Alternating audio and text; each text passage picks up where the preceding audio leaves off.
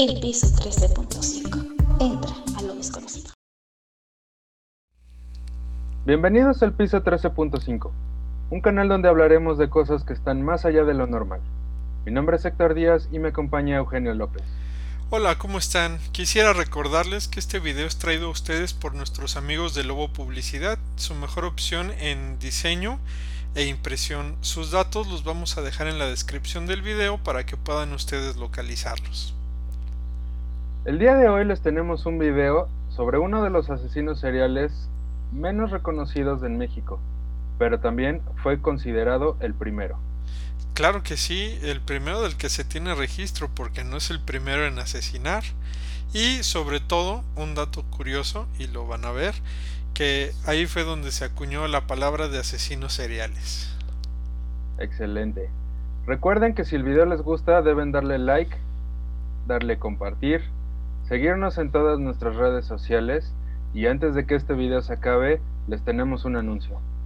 Sí, y también recuerden suscribirse. También.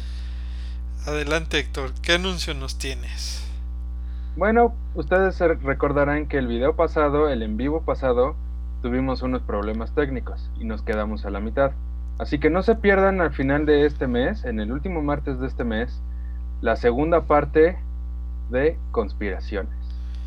Sí, no se la pierdan, va a estar muy interesante. En la Ciudad de México se cuentan muchas historias que por lo general llenan de cultura sus calles, pero pocas veces se presta suficiente atención a las terribles historias llenas de maldad pura, que por lo general son únicamente recordadas por los que sufrieron el brutal embate de estas oscuras situaciones. Francisco Guerrero Pérez nació en el seno de una familia pobre en alguna parte del Bajío en 1840, siendo el decimoprimer hijo su infancia estuvo marcada por la pobreza, los abusos de su madre golpeadora y asfixiante, así como por la ausencia de su padre. En 1862, a la edad de 22 años, emigró a la Ciudad de México, donde comenzaría a laborar como zapatero. Jamás trató de ocultar su misoginia, pero estuvo casado y procreó cuatro hijos con su esposa llamada María. Aparte, de otros hijos extramaritales que tuvo con sus muchas amantes, las cuales llegaron a mantenerlo. Vivía en la colonia Peralvillo. Se declaraba católico devoto de la Virgen de Guadalupe y presumía orgulloso haber sido sacristán en su infancia. Se cree que pudo ejercer como proxeneta de sus muchas amantes. Se rumoraba que todos sabían lo que hacía pero nadie se atrevió a denunciarlo por miedo a represalias. Siempre vestía de manera estrafalaria, pero de cierta forma elegante. Usaba pantalones entallados de cachemira, fajas multicolores y chalecos de charro. Las mujeres lo describían como guapo, elegante y pendenciero. El chalequero fue el primer asesino en serie del cual se tuvo registro en México, aunque no fue el primer asesino serial mexicano. Entre 1880 y 1888, este hombre asesinó a 20 prostitutas. Las crónicas de la época lo describen como un hombre que, a pesar de ser casi analfabeto, actuaba de manera muy educada con las mujeres para ganar su confianza. Pero en realidad era un ser malévolo, vil, ególatra y manipulador. Los asesinatos concordaron con la época de Jack el Destripador, por lo que algunos periodistas lo llegaron a comparar con él. Dentro de los apodos que recibió se encuentran el de Barba Azul Mexicano, el Destripador Mexicano o del Río Consulado o el degollador del río Consulado. Guerrero era un asesino organizado, misógino, motivado por el odio y sedentario. Poseía una muy marcada personalidad psicópata, pues carecía de empatía. Era incapaz de sentir culpa, tenía un estilo de vida parasitario, cosificaba a las personas a su alrededor, tenía una autoestima inflada, sufría de ataques súbitos de ira, manipulador y promiscuo. Pese a ello, era una persona carismática que no dejaba ver su lado más oscuro. de ahí sus muchas amantes. En su época, no se prestó atención a su diagnóstico, pero su comportamiento y personalidad concuerdan con los de un trastorno errático de la personalidad. La gente lo describía como tranquilo y callado, ponía demasiada atención en su cuidado personal. Veía el sexo femenino como un simple satisfactor desechable. Sus crímenes estaban marcados por una crueldad desmesurada, con tintes sexuales, violaba a sus víctimas para poder demostrar la supuesta superioridad y poder que creía tener sobre las mujeres. Casi todas sus víctimas fueron prostitutas, pero a diferencia de lo que se llegó a creer, no las mataba por el hecho de serlo, sino porque ellas eran más vulnerables.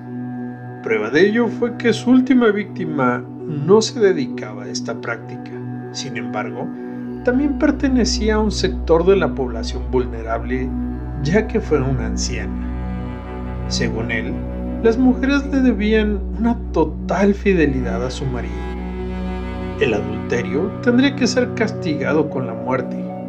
Consideraba especialmente pecaminosa la labor de una trabajadora sexual, ya que no guardaban fidelidad hacia ningún hombre es fácil intuir que su trastorno de personalidad y aversión a las mujeres fue producto de un rechazo maternal durante la infancia, que generó un complejo de Edipo no superado. Muy probablemente no conoció una imagen paterna o esta representó el mismo patrón de la violencia contra las mujeres. La policía lo detuvo el 13 de febrero de 1888 tras ser denunciado por los vecinos de una de sus víctimas, una mujer pobre dedicada a la prostitución, a quien asesinó degollándola después de violarla. Su cadáver se encontró a las orillas del río Consulado. Francisco Guerrero solo fue condenado por la muerte de una de sus víctimas y la agresión de otra. No se pudo comprobar su responsabilidad en los demás crímenes. Como dictaban las leyes, fue sentenciado a pena de muerte pero el mismo Porfirio Díaz revocó la sentencia y lo condenó a 20 años de reclusión en la prisión de San Juan de Ulúa. En 1904, por error, recibió el indulto. Pocos años después de haber sido liberado, en 1908, fue aprendido por segunda vez por el asesinato de una anciana a quien ejecutó de la misma manera que a sus otras víctimas. Supuestamente, el móvil del asesinato fue que la anciana lo había hecho enojar. En esta ocasión el chalequero había cometido múltiples errores. Un niño que pastoreaba su ganado había sido testigo de la violación y el homicidio de la anciana. Asimismo, dos mujeres vieron a Guerrero limpiarse la sangre de los brazos, cara y tórax con el agua del río a unos pocos metros de distancia del crimen.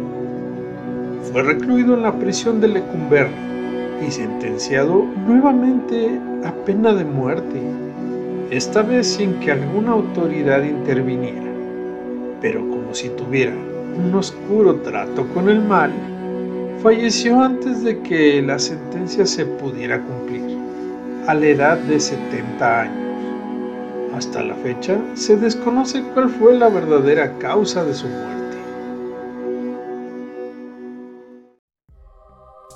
Si te gustó el contenido de nuestro video, no te olvides darnos un pulgar arriba, suscríbete a nuestro canal, activa la campanita para que te avise de nuevo contenido y síguenos en redes sociales. El piso 13.5. Entra a lo desconocido.